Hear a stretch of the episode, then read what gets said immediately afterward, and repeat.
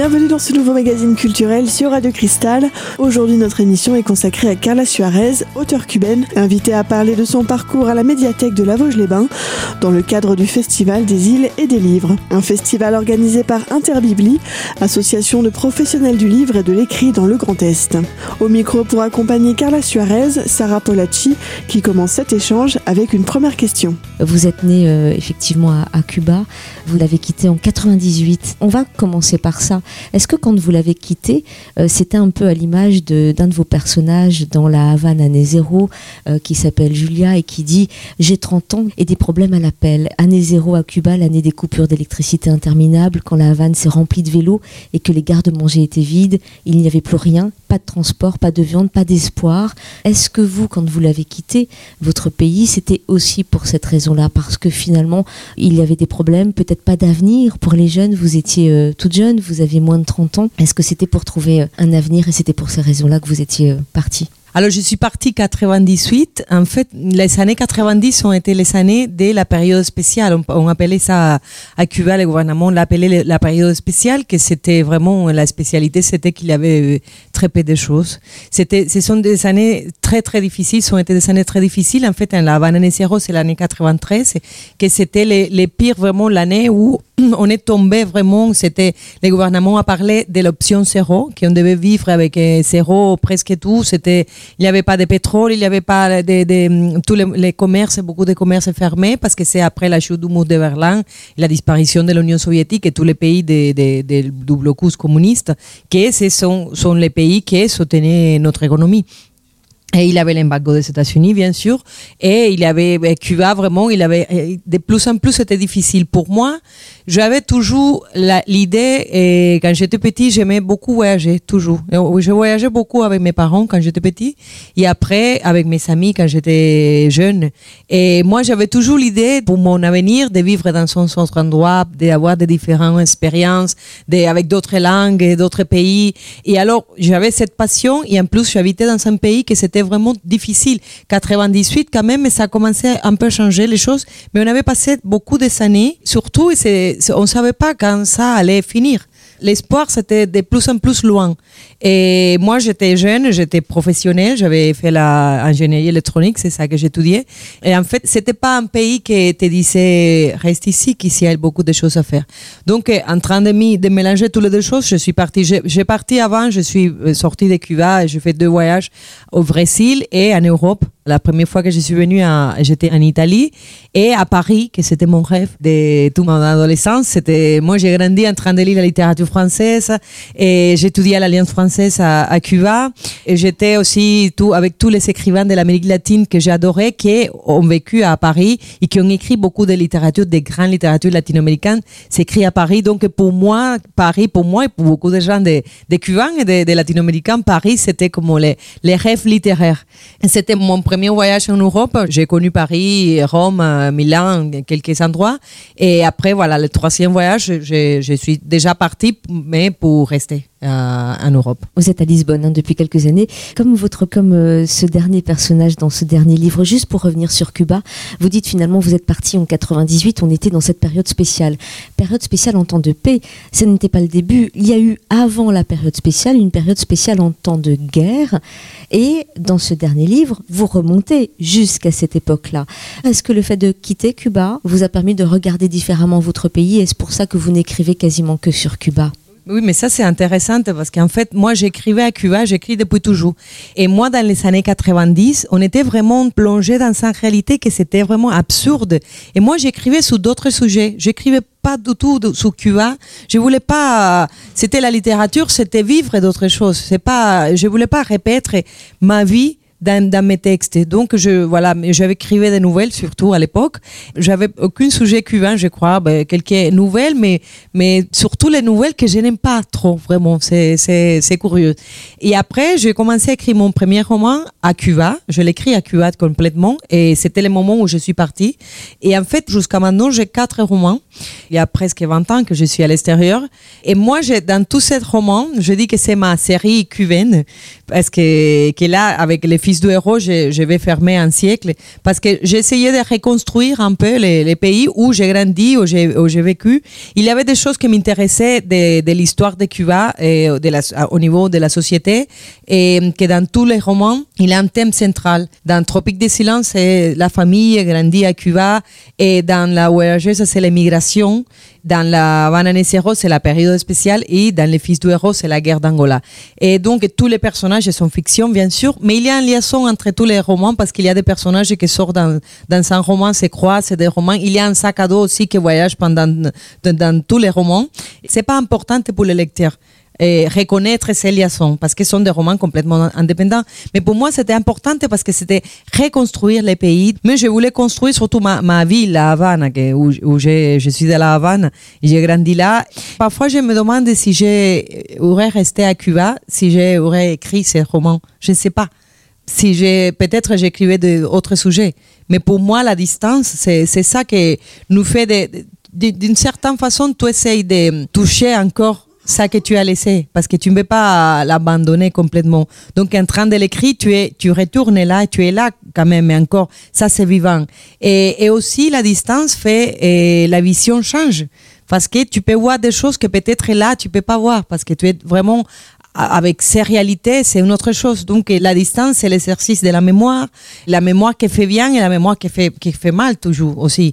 Je ne sais pas, je crois que maintenant je, je m'arrête un peu de Cuba, d'écrire. Je crois que mon prochain roman, peut-être il a rien à voir avec Cuba, mais au moins cette période, je crois que pour moi, c'est suffisant dans ces quatre romans. Pour rappel, ces quatre romans sont intitulés Tropique des silences, La Havane année zéro, La Voyageuse, ainsi que Le Fils du héros, le dernier roman de Carla Suarez, qui sera le sujet de la prochaine partie de cette émission.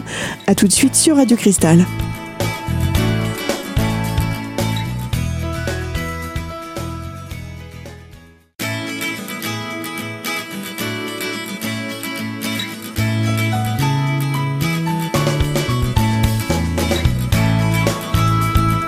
Vous êtes toujours sur Radio Cristal, bienvenue à celles et ceux qui nous rejoignent dans cette émission culturelle consacrée aujourd'hui à l'auteur cubaine Carla Suarez. Dans cette seconde partie d'émission, Sarah Polacci, qui anime l'échange avec Carla Suarez, évoque le dernier roman de l'auteur, Le Fils du héros. Dans ce dernier, Le Fils du héros, paru aux éditions Métellier, il y a absolument tout. Il y a la mémoire, alors, il y a la mémoire qui reste, il y a la mémoire de l'enfance, il y a la mémoire qui peut être un peu déformante aussi. Il y a la littérature, il y a l'amour des livres, euh, il y a cette histoire de Cuba et il y a une histoire personnelle aussi. Votre personnage principal s'appelle Ernesto, comme le Che, vous nous expliquerez pourquoi. Et il se trouve que c'est lui le fils du héros. Il se trouve que son père est parti faire la guerre en Angola, comme beaucoup de Cubains à l'époque, et que son père n'est jamais revenu. Et qu'on lui a dit que son père était mort. Et il a grandi, il avait à peine 12 ans à ce moment-là, il a grandi avec cette image-là. C'est-à-dire que sa mère lui dit maintenant c'est toi l'homme à la maison, donc tu ne dois plus pleurer. Aux yeux de ses camarades, c'est aussi le fils du héros, donc il se doit peut-être d'être un peu meilleur que tout le monde, donc euh, d'avoir des bonnes notes, euh, de rentrer dans la jeunesse euh, communiste de Cuba, et il va grandir avec ça mais avec tout de même des questions. Et on va le rencontrer quand il est beaucoup plus âgé, quand il est déjà marié, quasiment divorcé, et qu'il va surtout, je vais essayer de pas en dire trop, hein, mais qu'il va surtout essayer de revenir sur cette histoire-là. La sienne, bien sûr, mais aussi l'histoire de Cuba, parce que ce livre est aussi une histoire de secret. L'histoire officielle, c'est qu'a bien pu dire le pays à une époque, ce qu'on se disait entre nous, ce qui devait être dit et pas. Ce que vous relevez finalement avec ce livre-là, c'est cette histoire très ambiguë finalement. C'est Cuba par rapport à Angola, c'est Cuba par rapport à la guerre, euh, c'est ce qu'a bien pu mettre comme argent Cuba pour l'Afrique. Et ce Cuba qui aujourd'hui, c'est un de vos personnages qui dit ça, qui est complètement cassé, c'est un pays cassé.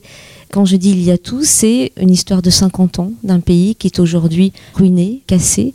C'est comment une, une vie personnelle d'un homme peut aussi être cassée à cause d'un secret, à cause d'un silence au milieu de tout ça, c'est votre amour pour le pays, parce que on rentre dans le bois de la Havane, vous nous le faites découvrir.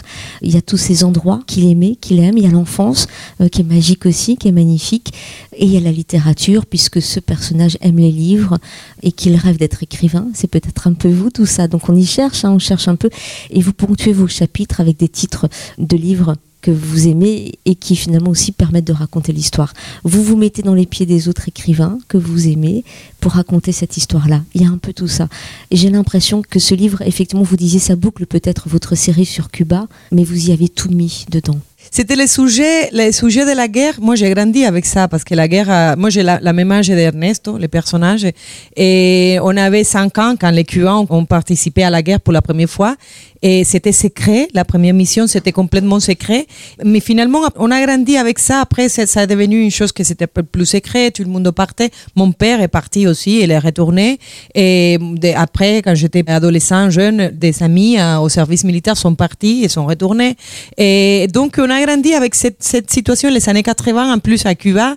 Et c'était hum, très militaire. Tout le monde recevait préparation militaire parce qu'il fallait être préparé s'il y avait une agression des États-Unis, l'ennemi, voilà, la guerre peut arriver. Et c'était tous les, gens partaient à la guerre en Afrique, surtout en Angola, que c'était vraiment la, la, guerre la plus longue dont les Cubains ont participé. Donc il avait tout ce euh, langage militaire, toute cette euh, préparation. Les gens qui n'étaient pas à la réserve militaire faisaient aussi les dimanches, s'appelait les dimanches de la défense. Donc il avait la, la préparation les dimanches matin, tu devais faire voilà avec les Kalachnikov. Nous à l'université aussi. Et ça c'était une période que dans les autres romans peut-être sort de petites choses, mais moi je voulais laisser vraiment développer plus les sujets et surtout comprendre des choses que je savais pas, parce que quand on vit l'histoire, on connaît pas les liaisons de l'histoire. Surtout à cette époque-là, c'était bon les moments de la guerre froide et la moitié des choses étaient secrets. On habitait à Cuba, que c'était quand même isolé. Il n'y avait pas comme maintenant les mouvements des, gens qui aller-retour. L'aller-retour, c'était les gens qui allaient à la guerre. Donc il avait, il avait l'histoire officielle et l'histoire que racontaient les gens qui étaient les protagonistes, les gens qui allaient à la guerre et qui retournaient. L'histoire, c'était fait des petits morceaux, des petites histoires. Et là, quand j'ai commencé à travailler dans le roman, à part que Ernesto, eh, pour lui, la guerre et comprendre cette guerre devient l'obsession de sa vie parce que son père est mort, il doit comprendre pourquoi son père a disparu. Pourquoi un jour il est, devenu le fils d'un héros et sa vie a changé complètement.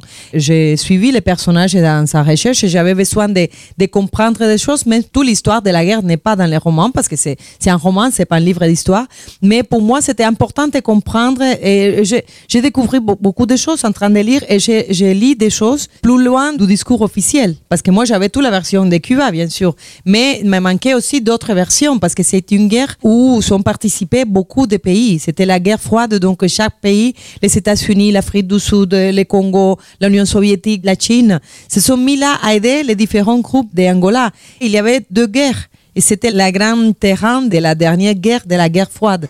Vraiment. Angola, qui en fait, ça finit. La, après, la guerre a continué. Après que les Cubains et les, les accords de paix se sont faits, la guerre a continué, mais personne parlait de plus d'Angola. Parce que les grands conflits, avec tous les pays extérieurs, c'est fini parce que c'est fini le communisme et le blocus. Donc c'est fini en théorie la guerre froide. Vous dites, je n'ai pas raconté la guerre et effectivement, la guerre, vous nous mettez dans la même situation. Euh, la guerre, c'est en Angola. Nous, on est à Cuba, puis à Lisbonne, on navigue un peu entre les, entre les deux. Et vous nous la mettez à distance en essayant effectivement de comprendre pourquoi euh, elle est là. Mais la laisser à distance, je trouve que ça nous met, nous aussi, à nous poser ces questions-là. Et on n'est pas au sein de la guerre. On a juste quelques moments de la guerre. Oui, parce que ça, ça m'intéressait aussi raconter comment on a vécu la guerre. Parce qu'on a vécu la guerre à Cuba, mais la guerre s'est passée en Angola. Mais on était là en train de recevoir les, les nouvelles comme ça. La guerre, c'était toujours présent, la guerre, la guerre, la guerre. Et, et c'est ça que je voulais laisser vraiment, comment on peut vivre une guerre à beaucoup de kilomètres de distance. Et que ça sort comme ça, comme les échos. Parce que même si je comprends maintenant des choses, l'expliquer dans les romans n'a pas de sens parce que c'est important quand la grande histoire touche la petite histoire des personnages. C'est ça que c'est intéressant. Et comment la grande histoire peut changer la vie d'Ernesto. Ça, ça qui m'intéresse dans les romans, c'est Ernesto et son conflit et sa famille. Et sa famille et ses amis. Je disais, c'est aussi une enfance cubaine à cette époque que vous nous racontez. Euh, les enfants qui sont insouciants, qui jouent et qui jouent parfois aussi à la guerre et à la notion de, de territoire. Euh, mais ça n'empêche pas la, la, vie, comme partout ailleurs, l'amour, le regard sur une autre jeune fille et, et comment on grandit. Ernesto, pourquoi votre personnage est un garçon? Parce que justement, les garçons peuvent jouer à la guerre et que c'est eux qui peuvent partir au, au combat non, parce que mais pour moi, c'était quelque chose que c'était clair au début du roman. Mes autres romans, la protagoniste, c'est toujours une femme. Mais dans ces cas-là, je, voulais parler de guerre et je voulais parler aussi de la responsabilité d'être homme à Cuba. L'auteur cubaine Carla Suarez évoquera plus en détail le machisme cubain dans la prochaine partie de cette émission. A tout de suite sur Radio Cristal.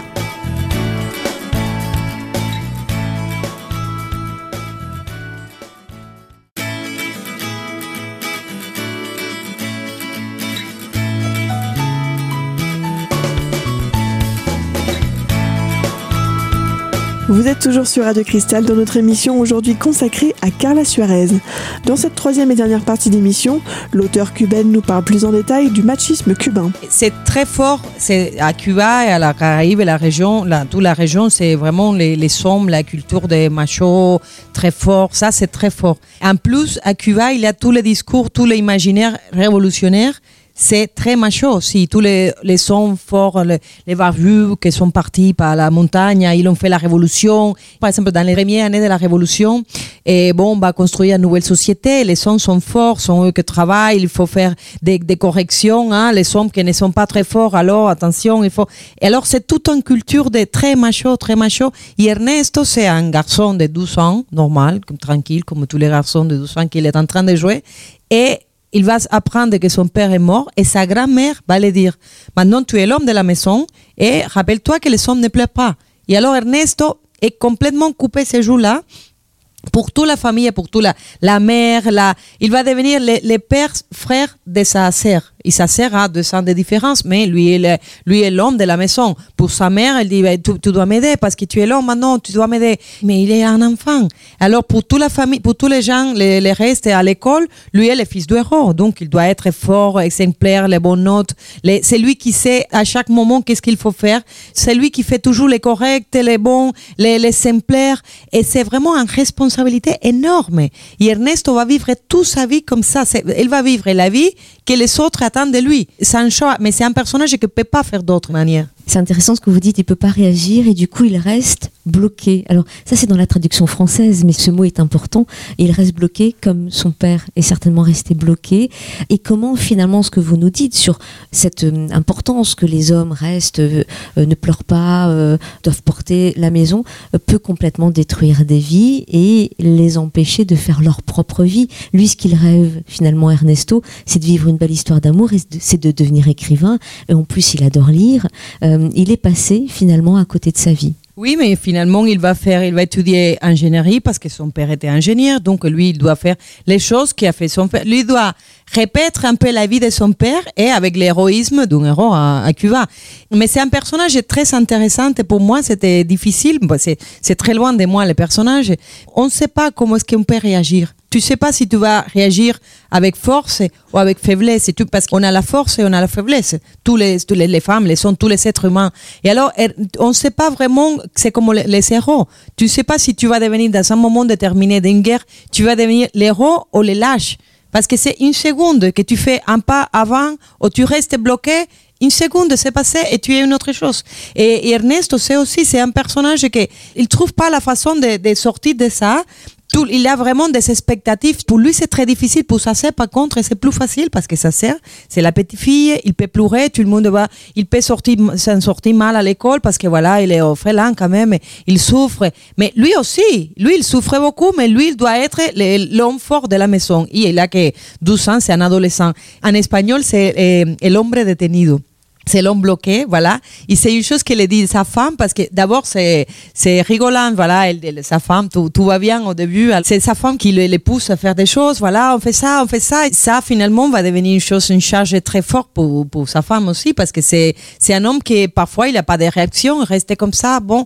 Et après la guerre, toute l'histoire de la guerre, et comprendre où est-ce que son père est parti, pourquoi son père est parti, et surtout, pourquoi Ernesto ne sait rien des derniers moments de la vie de son père. Ça, c'est une chose que c'est une angoisse totale pour lui parce qu'il dit, on ne peut pas disparaître. Toutes les vies sont importantes dans le monde. On ne peut pas disparaître sans personne qui raconte rien de tes derniers moments. Et lui, il a vide. Il a, il a vu son père qui est parti un jour dans la porte de la maison et plus jamais. C'est fini. Et alors, les grands amis de- du père qui lui dit, bon, j'étais pas là le moment qu'il est mort, il essaie de raconter toujours les choses, les moments gays, les mo- pour lui laisser la, la jolie image de son père. Mais pour Ernesto, c'est l'angoisse. Il y a une vie sans conclusion. On peut pas sortir du monde comme ça. Et c'est en quittant Cuba, puisqu'il va rencontrer sa femme, ils vont quitter Cuba, euh, il va devenir l'étranger, ça c'est aussi euh, important, il, passe du, du fils de héros bon soldat à l'étranger.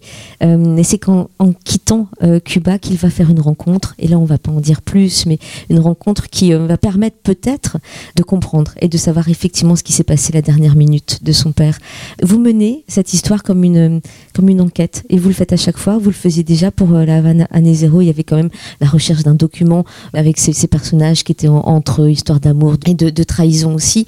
Et vous nous tenez jusqu'au bout. On le suit finalement dans cette enquête-là, dans cette recherche, presque comme un polar finalement. C'est quoi? C'est pour tenir le lecteur? C'est aussi parce que c'est comme ça que ça se passe la vie? C'est intéressant de raconter une histoire que tu attends quelque chose. En fait, c'est, je crois, par exemple, mon premier roman, c'est, je dis, c'est toujours les, plus faciles, les premiers romans, parce qu'on sait rien. Et on est vraiment, euh, voilà, comme les enfants, tout, on se jette. Et voilà. Et normalement, le premier roman, c'est une histoire chronologique. Comme c'est mon premier roman, c'est une histoire chronologique. Il y a beaucoup de jets de mensonges parce qu'il y a toujours mes personnages, il y a des, non-dits, des mensonges, des vérités cachées, comme ça. Mais bon, c'était plus facile. Et après, plus on écrit, plus on prend les goûts de faire des choses différentes aussi. Des recherches différentes, des structures d'écriture, des romans. Et, et pour moi, c'était intéressant. Il y a un mystère que tu peux tu peux savoir, mais tu peux pas savoir exactement s'il y a ça, jusqu'au moment que tu vas comprendre, ben oui, mais là, ici, il y a quand même quelque chose que, je vais savoir, alors je vais savoir. Et c'est un peu comme la vie d'Ernesto parce que c'est vraiment la, comme la, découverte d'Ernesto, parce qu'en fait, comme vous disiez, lui, lui, va rencontrer à Lisbonne quelqu'un qui va devenir très importante pour lui. C'est un Cubain qui a participé à la guerre. Ernesto a son obsession. Et donc, pour lui, c'est quelqu'un de très intéressant parce que c'est quelqu'un qui a été dans, dans, les mêmes années que son père à la guerre, qui, n'avait pas relation avec son père, mais qui lui peut donner quelques, quelques histoires de la guerre. Et pour lui, c'est important. Et alors, on va accompagner Ernesto, mais lui, il, commence à sa recherche plus innocent.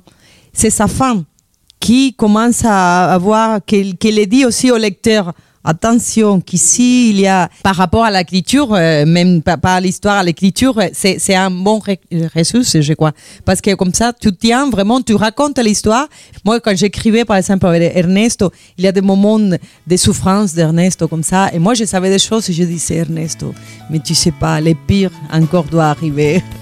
Retrouvez le nouveau roman de Carla Suarez aux éditions Métayer.